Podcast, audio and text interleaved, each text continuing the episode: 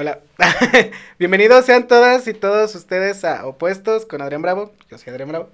Eh, es un lugar donde indagaremos a través de las pasiones de las personas sin importar su profesión. Porque te digo, aquí no somos, no somos ese tipo de cosas. Eh, el día de hoy tenemos una invitada muy especial, bastante especial. Es mi Ramírez, una persona que es, más allá de una comediante, escritora, es actriz, porque ya se sube a un escenario a, a ser, pues, quien ella quiere ser, y aparte, eh, también tienes un podcast. Sí, en las, en las palabras de mi diosa, soy una actriz que se prepara como actriz. Una bailarina que se prepara como bailarina. O sea, soy vedette. Ah, Yo te sí. pregunto, ¿bailas? ¿Bailas?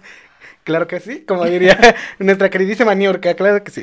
Eh, muchas gracias por estar aquí Ay, muchas gracias por invitarme a tu podcast. a mi podcast, por un podcast que, que porque me gusta hacerlo, porque creo que es válido tener una voz.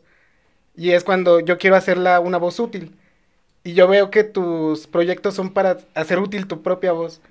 ¿Cómo, cómo ha sido este inicio en tu, en tu vida para cambiar este paradigma de, de que puedo hacer lo que yo quiero hacer?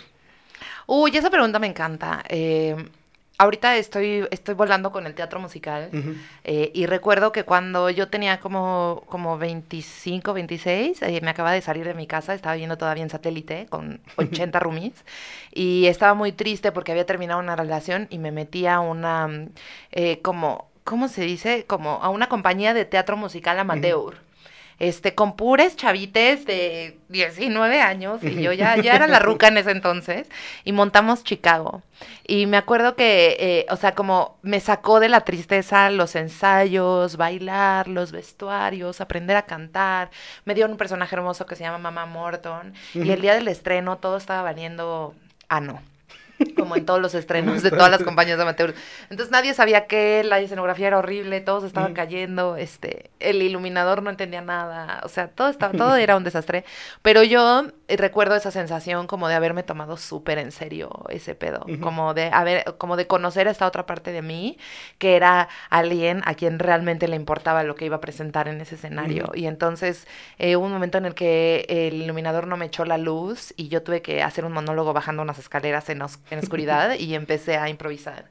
Y ahí tuve mi primera risa eh, honesta, ¿no? Mi primera risa de algo que yo dije. Y como que siento que ese, o sea, la experiencia de teatro musical, y yo creo que yo siempre voy a regresar a esa experiencia porque eh, creo que es una cosa que todos deberíamos de vivir.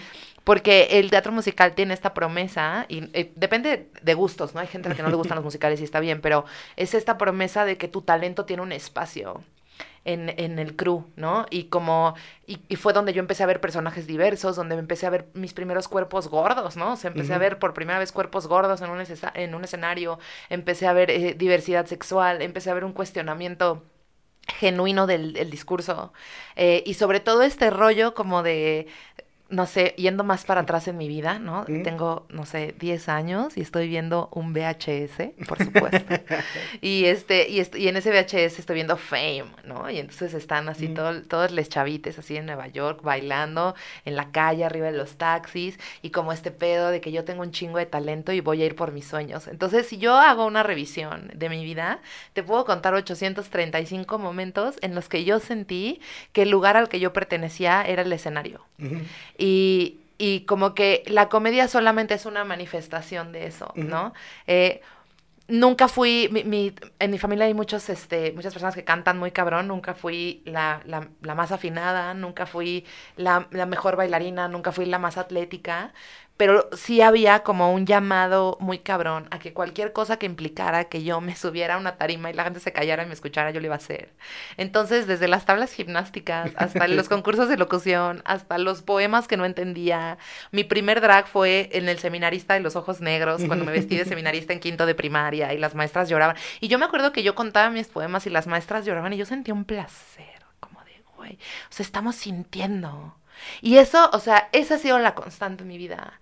Como que hoy tengo un show de cabaret porque estoy conectando un poco más con la música y sobre todo me encuero en ese show porque me encuero en mi show porque eh, eh, está cambiando mi cuerpo, ¿no? O sea, tengo Ujú. 36 años y, y nunca he sido de nuevo la más atlética ni la más clavada con ser flaca, pero siempre fui mucho, mucho más delgada y ahora que me estoy acercando pues a otra etapa de mi vida, mi cuerpo está cambiando y fue un choque muy cabrón el el poderme resignificar lejos de la mirada masculina y el dejar de creer que eh, el cuerpo normado, que el cuerpo que yo veía en las revistas en bikini es el único cuerpo que es valioso o que merece amor o que merece ser visto.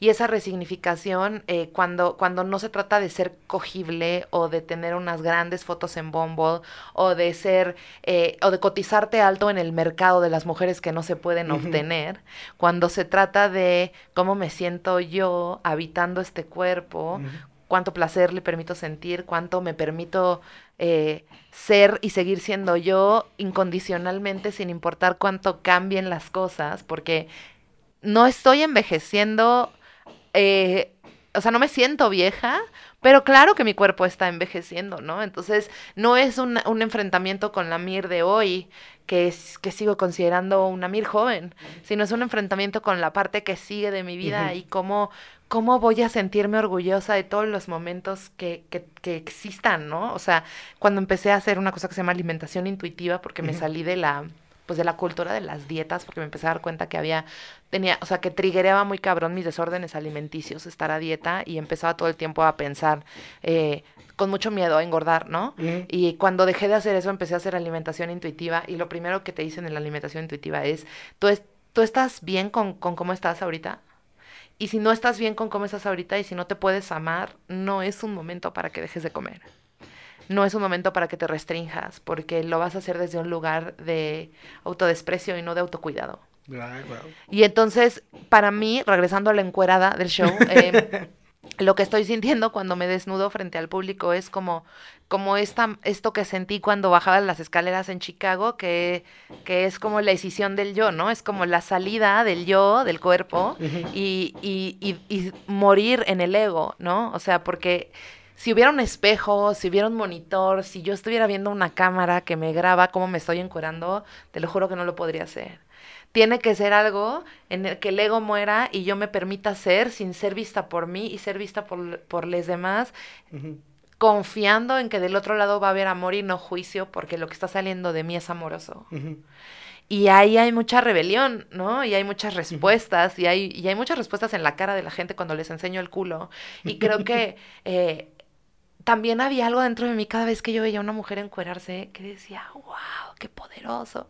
Y, y que ahora que estoy pudiendo vivir a través de mi arte y a través de eh, eh, el drag y el lip sync y, y, los sketches y los personajes y la improvisación y que me explotó la tacha de la comedia, eh, porque me di cuenta que también tenía muchos años en, un, en una mm, comunidad de estandoperos que todo bien, pero hay una pero hay una como cuestión de que qué es y no es el stand-up, ¿no? Y a mí eso me parece muy aburrido porque creo que la comedia tiene muchas posibilidades y una, una morra que se llama Leye, que es una comediante desde hace muchos años, yo veía que hacía unos shows de que tenían impro y que tenían clown y que tenían sketches y decía, güey, ¿por qué? O sea, ¿por qué nos estamos limitando tanto? ¿Por qué los improvisadores están encerrados con otros improvisadores y no los estamos tocando?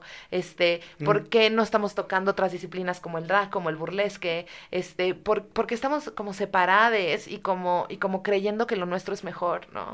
y, y, yo me puse a pensar también, bueno, yo como audiencia, ¿qué, qué, quiero experimentar cuando haya un show? Exacto. O sea, ¿qué quiero sentir? ¿Quiero sentir solamente risas o quiero sentir, yo, yo Miriam, quiero sentir una pinche así resbaladilla montaña rusa de emociones en las que no sepa si voy subiendo, bajando, siento tristeza, emoción, se me revuelve el estómago, me enoje, me vuelva a reír, me apapachen, me soben, me den que pensar, este, y, y, a mí me gustan los ritmos muy rápidos, o sea, a mí me gusta como entregar un, un chingo, como que sí creo en el principio de la comedia de la abundancia y velocidad. Y sí creo que la abundancia de ideas y, y, entregarlas con velocidad es como hacer un truco de magia. O sea, es como, es como bailar tap, como el número de, de Chicago de, de Russell Dazzle ¿no? O sea, que, que es como, güey, vas a, vas a hacer todo esto para hacerle sentir al otro algo y confiar en que eso va a pasar.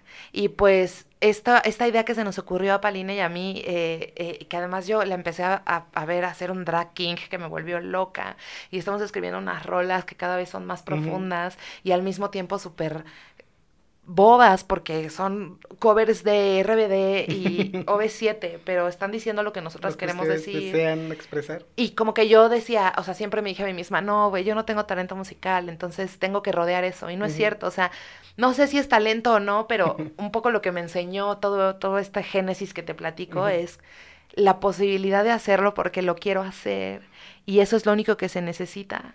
Y cuando yo crecí durante mucho tiempo, es normal que el sistema, mi familia, mis maestros, la gente a mi alrededor me decía que les artistas no tenemos un, un espacio en el mundo eh, y que nos quote unquote, nos vamos a morir de hambre si queremos vivir del arte, ¿no? Y, y que, y, y, yo que me acuerdo que quería estudiar historia del arte, me decía más terminar siendo maestra, eh, como si ser maestra fuera algo malo. Y hoy vivo del arte y soy maestra y, y no me, o sea, como no, no canto victoria, pero no me he vuelto a acercar a la vida Godín, porque creo que también sistémicamente eh, la falsa promesa de la seguridad, del seguro de gastos médicos, de recibir una quincena, es, es una promesa que está eh, que te están, dando a cambio de tu libertad, sobre todo de tu libertad creativa, porque el único, o sea, solo tienes un tiempo determinado en el día para crear.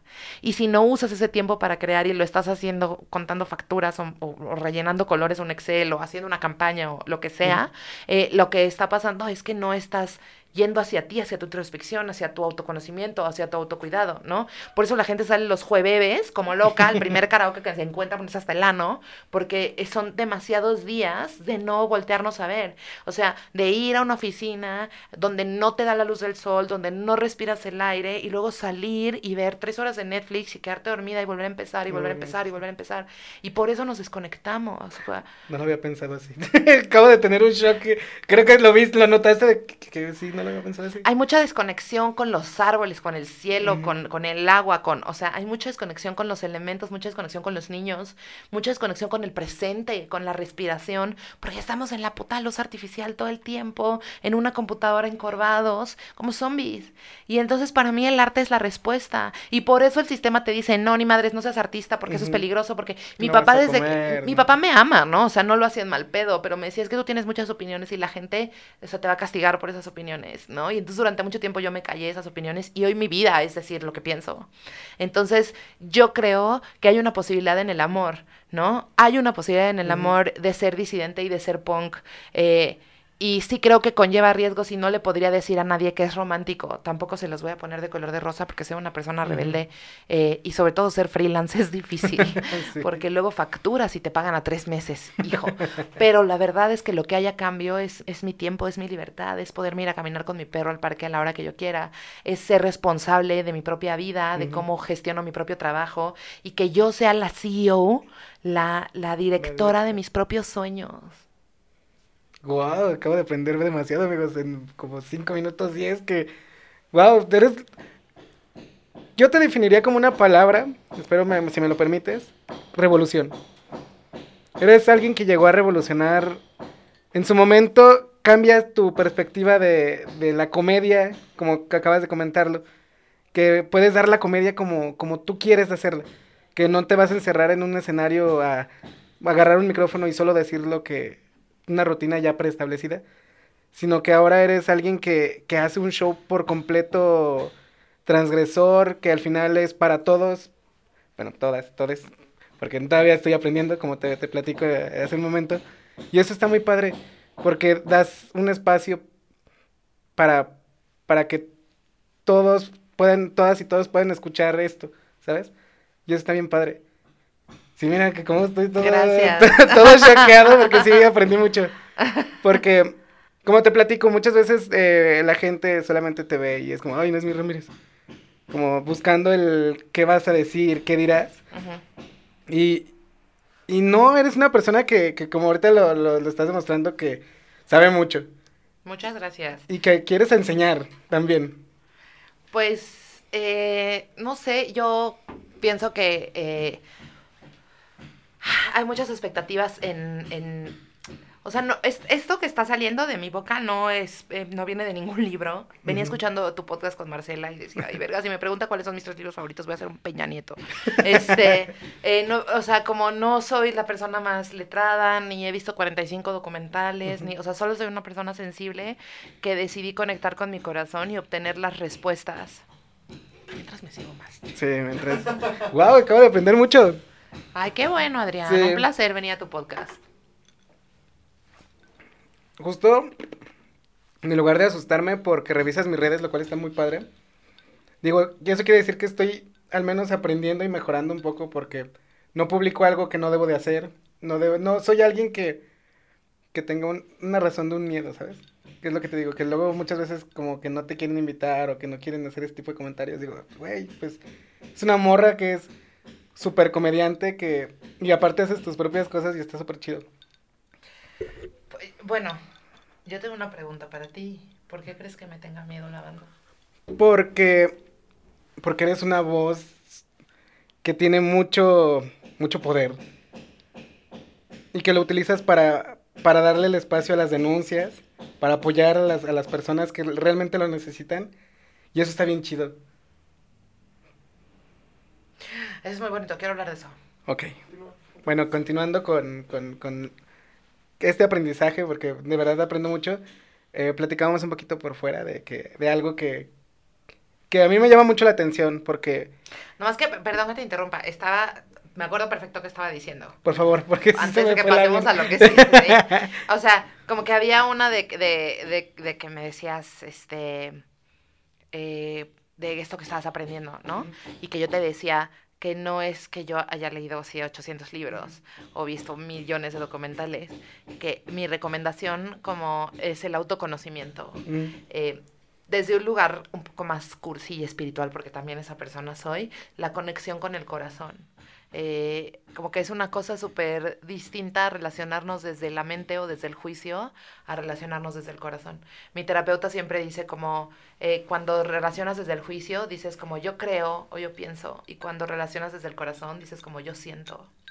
Y como a partir de hacerle caso a lo que siento y, darle espacio a lo que siento para ser escuchado, eh, yo creo que mi posibilidad y la posibilidad de muchos, por eso lo estoy diciendo, está en encontrar cuál es la línea de comunicación que tenemos con, con nuestro corazón y con el mensaje que puede salir. En este caso, mi vehículo son las palabras, ¿no? Entonces, a mí me encanta hablar, yo venía muy emocionada para acá porque decía, ah, qué chido un podcast en el que me van a preguntar lo que pienso porque es una oportunidad para hablar de, de lo que estoy viviendo y, y para, para convertir el, el amor en palabras. Y ese amor como que no es una cosa que yo estoy generando desde mi punto de vista. Para mí ese amor es como una cosa que ya está en el espectro del amor. O sea, el amor está existiendo, el amor es la vida, el amor está en la naturaleza, el amor está en, en, en, el prana, que es como esto que no se ve que está entre nosotros. El amor, el amor existe, ¿no? Y entonces un poco es, ¿qué, qué, qué hacía Amy Winehouse con el amor cuando cantaba? Pues lo canalizaba con su voz, ¿no? O qué hacía Kurt Cobain con, con, con, el dolor cuando cantaba, pues lo canalizaba con su voz. Y entonces eh, recuerda algo que te dijo Marcela en el podcast que decía, si sale vida o muerte de tu boca, ¿no? Y yo pienso en la posibilidad que tienen las palabras para crear.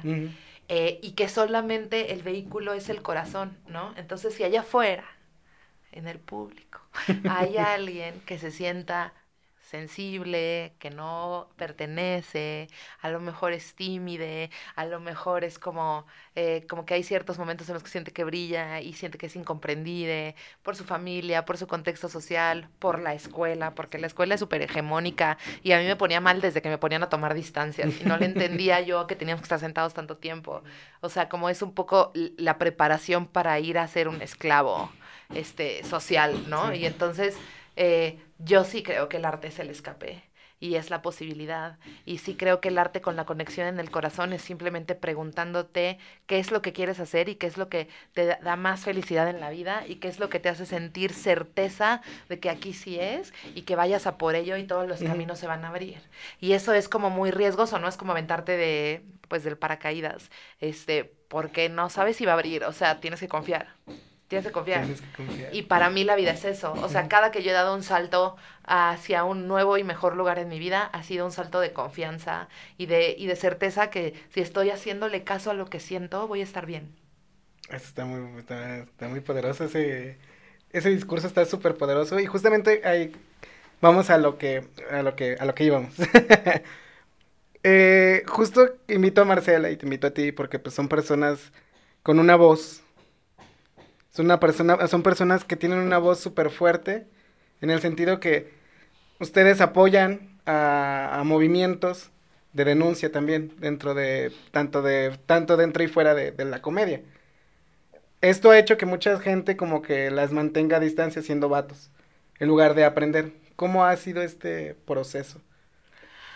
Yo creo que eh, es muy normal que en situaciones en las que las mujeres alzan la voz o son como portavoces públicas del hartazgo y el enojo que tenemos mm. contra el patriarcado, es este normal que haya como un dejo de miedo del otro lado, ¿no? Pero la verdad es que mi enfoque nunca, nunca han sido los vatos este, o desde hace muchos años no lo son, por eso llegamos aquí, ¿no? eh, y un poco eso, eh, yo pensaba de cuando era joven, eh, solo me gusta contarme con vatos, a mí me gusta, y solo tenía amigos, y, y era como una más del, del gang, pero no era una más. Y, y el el, el, el, curarme con la sororidad, el aprender de grupos de mujeres, el empezarnos a reunir, el empezar a darnos cuenta que habíamos compartido, que compartimos muchísimas de las violencias que vimos a, al interior del stand-up, el generar un análisis también de eh, por qué existen estas violencias y por qué están ocurriendo y desde qué lugares y desde qué verdades sociales nos, nos comportamos que, que eh, nos están permitiendo que esto se siga repite y repite y repite y repite, ¿no? Eh, el asunto que, que, que, que, tiene que ver con, con, las groupies, ¿no? Y con el poder que tienen, pues, los, los estandoperos que son rockstars, que tienen muy pocas puertas, están abiertas, ¿no? Eh, para el stand-up, muy pocas puertas están, están abiertas para ciertos venues o para Netflix, mm. o, ¿me explico? Y entonces esas puertas que están abiertas, pues imagínate lo que es ir a ver a alguien que tú consideras que es un rockstar y todos los focos rojos que puedes dejar pasar desde ahí y cómo el sistema eh, provee de todas estas facilidades para que ocurra la violencia, la agresión, el acoso sexual, las violaciones, etcétera. Pero te voy a decir algo que es muy desde mi corazón, o sea, por supuesto que la violencia en este momento es súper importante y estoy segura que es muy correspondiente a esta ola del feminismo el pararnos en la violencia como un lugar de, eh, como una posibilidad para visibilizar a todos estos grupos oprimidos que antes no tenían una voz y ahora sí uh -huh. la tienen. Pero si nos quedamos nada más en la denuncia y sobre todo si nos quedamos nada más en la denuncia del stand-up, puede que estemos pecando de una cosa que me está volando los sesos ahorita que se llama el feminismo blanco. ¿no? Que es como, o sea, si yo solamente me paro aquí y te digo que el verdadero problema es que eh, no hay suficientes mujeres en los escenarios, que sí es un verdadero uh -huh. problema, ¿no? Y que el verdadero problema es que, eh, por supuesto que eh, muchas de ellas se van del, de, de, de, de, los espacios y se van de la posibilidad de cumplir sus sueños o de que el stand-up sea un vehículo para llegar ahí, porque viven unas violencias muy tremendas que muchas uh -huh. veces no son nombradas. Y, y, y, sí, eh, sería posible quizás un mundo en el que todas denunciáramos, pero eso sería un mundo súper incómodo porque casi nadie saldría bien librado. Entonces, eh, yo pienso muchas cosas. Yo pienso primero que el feminismo es una posibilidad filosófica y esa posibilidad filosófica es la posibilidad del cuestionamiento profundo hacia todo, incluso el mismo feminismo, ¿no? Eh, segundo, pienso que la denuncia es súper poderosa y va a seguirlo siendo y, y, es algo que yo siempre le voy a decir a las mujeres que es su derecho. Sin embargo, es súper importante que, punto número uno, en la denuncia nos hagamos responsables de nuestra parte de la jugada, ¿no? En donde nos pusimos en en peligro y cómo no lo vamos a volver a hacer. Uh -huh. eh, no para ellos, no allá afuera, no para el escrutinio público, sino para, para mí, no sé. para no volverme a poner en un lugar en el que esto me vuelva a pasar, no porque sea mi responsabilidad ni mi culpa, sino porque me puedo proteger y puedo ver cómo, o sea, puedo ver cuál es mi parte, ¿no? Uh -huh. Segundo, eh, que la denuncia todavía, la denuncia en México todavía no ha llegado a, al universo de la justicia y lo pudimos ver con el con, con Nat Campos, ¿no? O sea, Nat Campos hizo un chingo de cosas, este güey se fue a la cárcel, se declaró mm. culpable como una estrategia legal, salió a los tres días, ¿no? Y, y yo digo, güey, claro, todos tenemos los ojos puestos en estos influencers blancos y en esta historia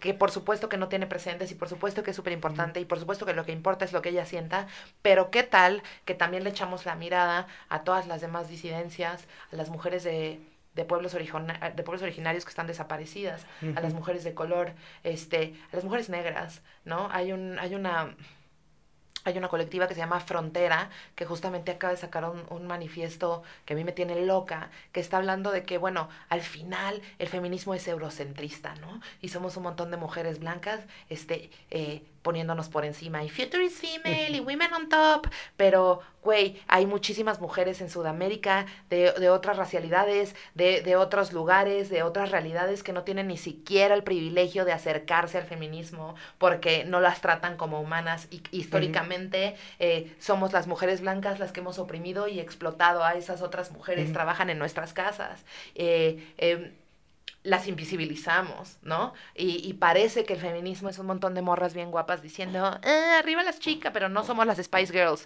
Eh, tendríamos que tener, no, eh, mucho más allá de la interseccionalidad y mucho más allá de la inclusión, el que no sea necesario incluir a nadie, ¿no? El permitirnos abrirnos las puertas e ir por la persona más oprimida de la sociedad que alcancemos a ver y darle una voz a esa persona. Y desafortunadamente en este momento del sistema, las personas más oprimidas de la sociedad no tienen una voz ni siquiera, o sea, no, no, la tienen. o sea, ¿cómo, cómo, ¿cómo le vamos a hacer? O sea, tal vez traigas a una persona en situación de calle y la entrevistes en tu podcast, ¿no? Pero ¿cómo, o sea, cómo alcanzamos? Ni siquiera nos alcanzamos a ver.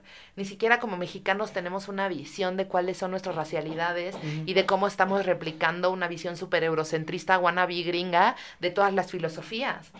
Entonces creo que hay muchísimas realidades que nos intersectan eh, y que justamente a mí me permiten darme cuenta que claro que mi contexto social es importante, pero hay muchas cosas mucho más importantes, eh, como por ejemplo que las mujeres trans tienen una esperanza de vida de 35 años en este país, ¿no? Eh, que hay unos, o sea, que los transfeminicidios se están volviendo ya una cosa súper absurda. Por supuesto que se mueren 11 mujeres al día en el país, este, eh, que Ecatepec es tan peligroso para ser mujer como el Medio Oriente, y que son cosas súper abrumadoras, súper abrumadoras que, que como como feminista empiezan a generar una exigencia demasiado fuerte al ver un monstruo, porque el patriarcado es un monstruo, ¿no? Entonces al ver un monstruo tan definitivo, tan voraz, con tantos dientes frente a nosotros, y que del otro lado la percepción sea, ay, estas pinches viejas están viendo a quién tumbarle la carrera, ¿no? Y estamos, o sea, trabajando nuestro propio autoconocimiento. O al menos yo estoy tratando de hacerme las preguntas, cuestionando el género, cuestionándome si el género es un performance, si yo soy una mm. mujer, pues si yo soy una mujer porque socialmente me dijeron que tenía que ser una mujer, o soy una mujer porque realmente lo creo, eh, si mis genitales no definen quiénes soy, eh, si ya estoy tirando mis vestidos, me estoy vistiendo distinto, eh, me estoy transformando en otra cosa me doy cuenta que el futuro es trans, me doy cuenta de, de, de, cuántas aristas tan distintas existen en el feminismo y hay muchas compañeras con las que no estoy de acuerdo y todavía existe esta exigencia tan profunda de decir, no, güey, pero es que si tú eres feminista tienes que ser perfecta y estar de acuerdo con todas las mm. mujeres y ser la más aurora y sacar 10. Y es como, por eso no me gustaba la escuela, güey. O sea, yo quiero poderme cuestionar todo. Yo quiero, o sea, si hay feminismos radicales que están diciendo que las mujeres trans no son mujeres y les llaman hombres, claro que las voy a cuestionar. Claro que si se está diciendo que existe el borrado de mujeres a nivel político y están sentadas en mesas, o sea, la UNDA está sentada, las brujas del mar están sentadas en mesas con el PRD, o sea, ya tienen una injerencia política porque los partidos políticos se dieron cuenta que el feminismo es súper importante para el país, porque hay un chingo de mujeres feministas y se fueron por las incorrectas, güey, se fueron por las excluyentes, se fueron por las feministas totalitarias, por las blancas. Y están invisibilizando un chingo de gente. Y entonces ya ves como no se trata nada más como de, mire, súper feminista y apoya las denuncias. O sea, tiene capas este pedo.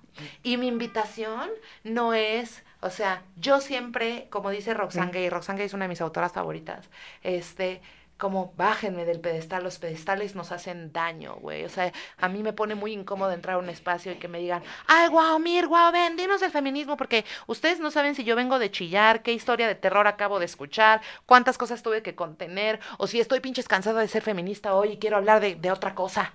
De la caspa, ¿no?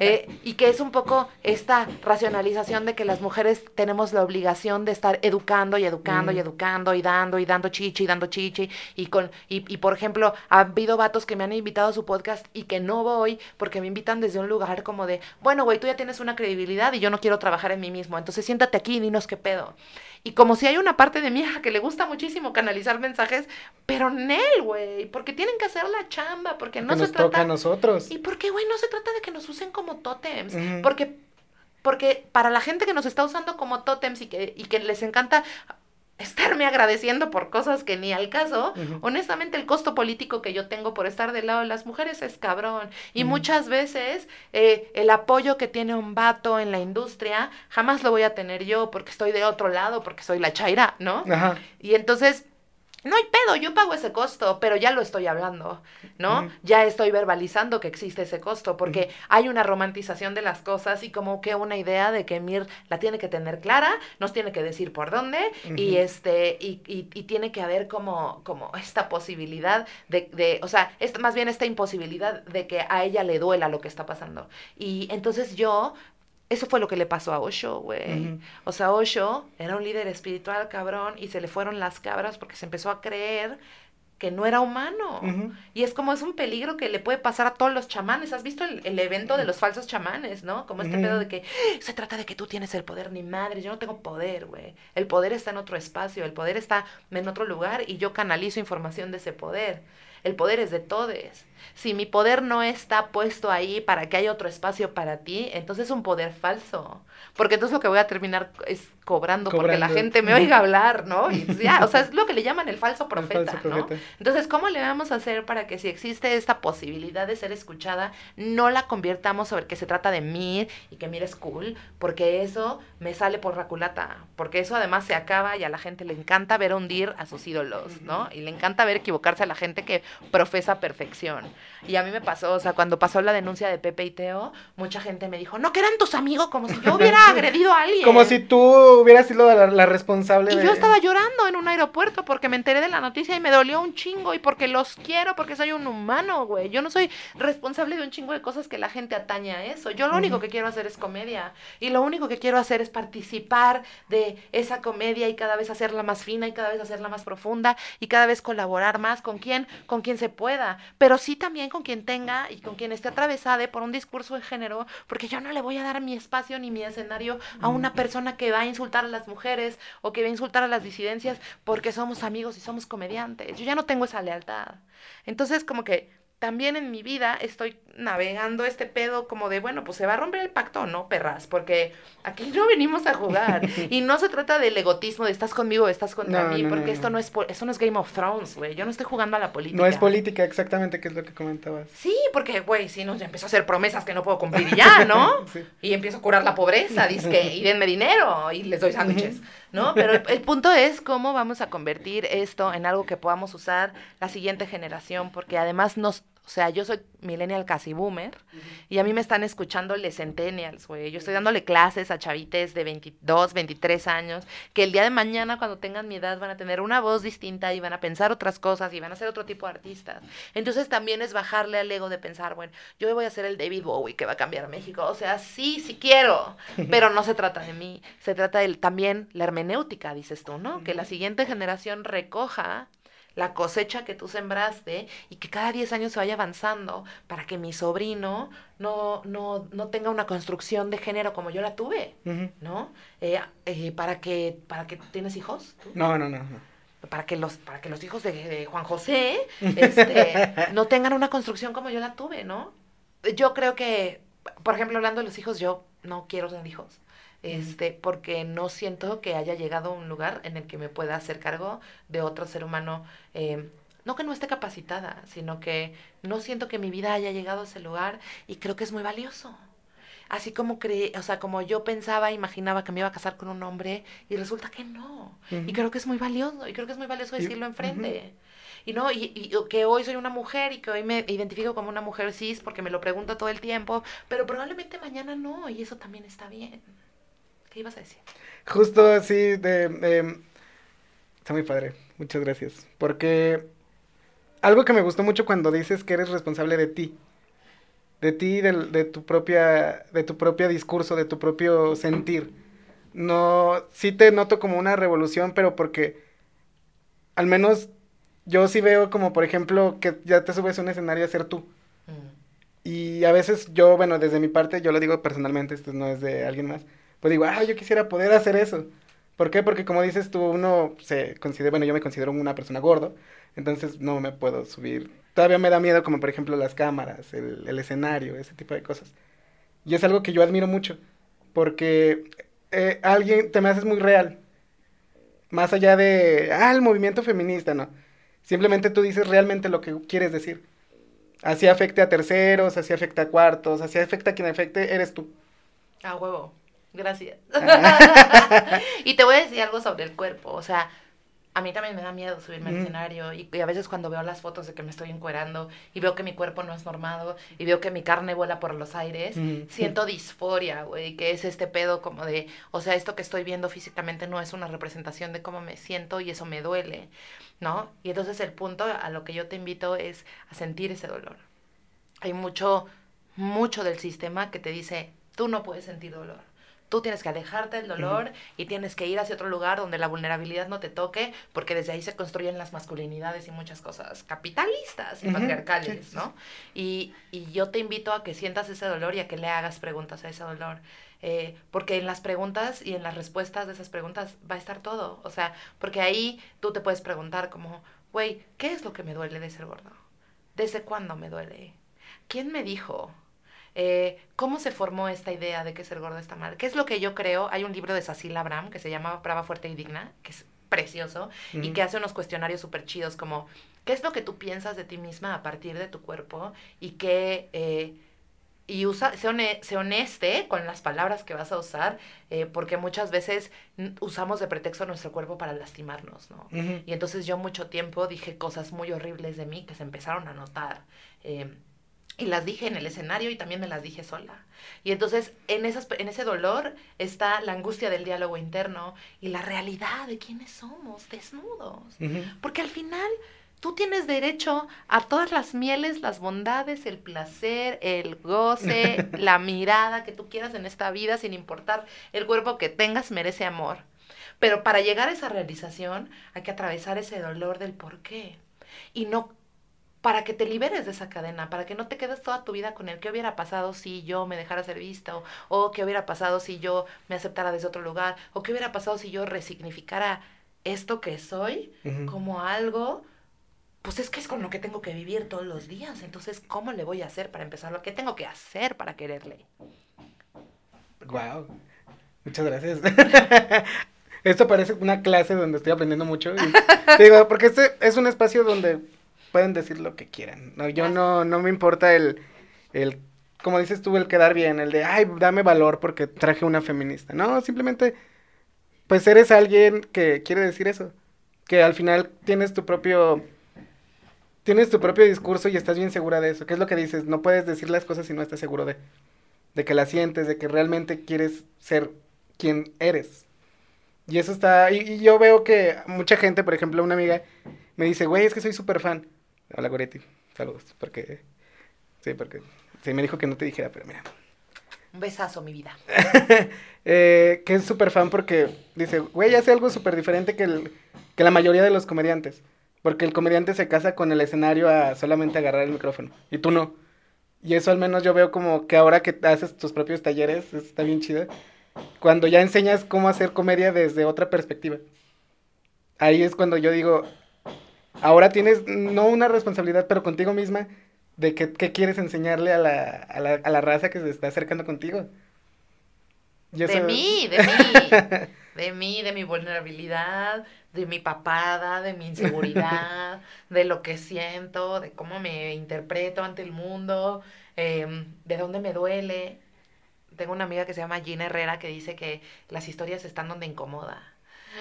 Y eso me voló la cabeza, porque dije, güey, claro, o sea, puede haber mucho, mucho jijiji, jajaja en la observación del aeropuerto, del tráfico, la verga, pero cuando la cosa se pone buena, es cuando hablas de dónde te duele, para mí. Ah, ese es un... sí.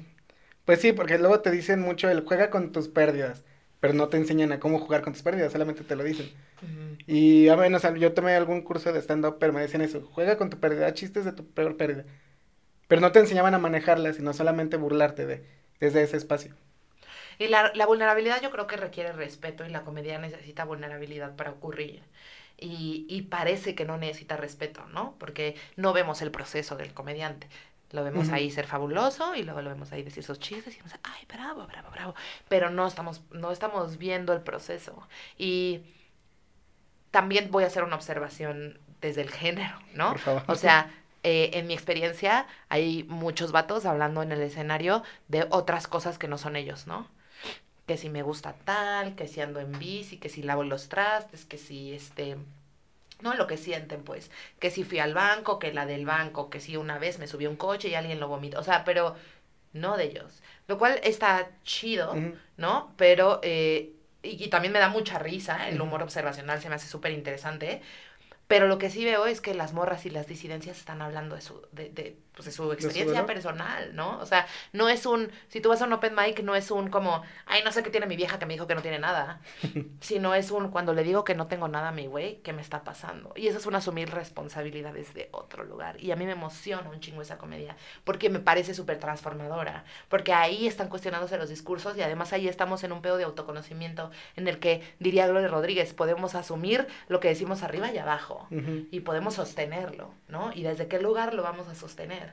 Entonces, lo que yo enseño en mis talleres también es como, güey, o sea, no quieras imitar a tu comediante favorito. O sea, ven y cuéntame la historia de quién eres tú, porque nadie va a ser mejor siendo tú que tú. Ah, eso está, eso es, un, eso es, es una gran frase, ¿sabes? Y bueno, ahora sigues trabajando con tu con tu show burlesque. No pude verlo, pero me encantaría haberlo visto. Pues tenemos Divas y Fritas en Querétaro el 22 de octubre, este, y probablemente en noviembre tengamos otra fecha en un teatro grande aquí en la Ciudad de México. Te voy a invitar full. Este, la verdad es que es un, es, es una experiencia muy loca, muy chida eh, y muy profunda que estamos, pues, o sea, sumando al público a que experimente con nosotras. Y la verdad es que Em, y pues sí, tengo mi, mi, gira paradoja con Marcela, que también sacará nuevas fechas. Probablemente estemos en el Cervantino. Eh, ah, ahí te esperamos, yo soy de León. Ah, ah pues allá nos vemos. Allá nos vemos, claro que sí. Y este, y estoy eh, haciendo stand-up, ahí sigan mis redes, arroba miri boquitas para ver dónde. Eh, y también, obviamente, tenemos podcast Palina y yo. Palina, sí. Eh, todos los miércoles a las 8 pm por YouTube, Divas y Fritas. Eh, y si se quieren escribir a mi Patreon, que está fabuloso, Divas y Fritas también en Patreon. Y apoyen, no tengan miedo. Al final es una gran persona que también, también, que, con qué intención te puedes acercar con ella. ¿Qué es lo que dices? Tú no vas a, representar a nadie más que a ti. Y acérquense a este tipo de espacios porque pues, están muy chidos, porque aprende uno de, de sí mismo yo al menos hoy aprendí bastante, aprendí mucho. Y no porque ella quisiera enseñarme o porque ella tuviera la obligación de enseñarme, sino porque eh, siempre hay que estar en disposición de, de, de conocer este tipo de, de, cosas y estar abierto a, a, a, que la vida cambie. Y pues nada, eso es, sería todo. Muchísimas gracias Muchísimas por estar gracias a ti, Adrián. Eh, y pues nada, nos seguimos viendo en la semana y bueno, cuídense mucho. Muchas gracias. Chao. Adiós.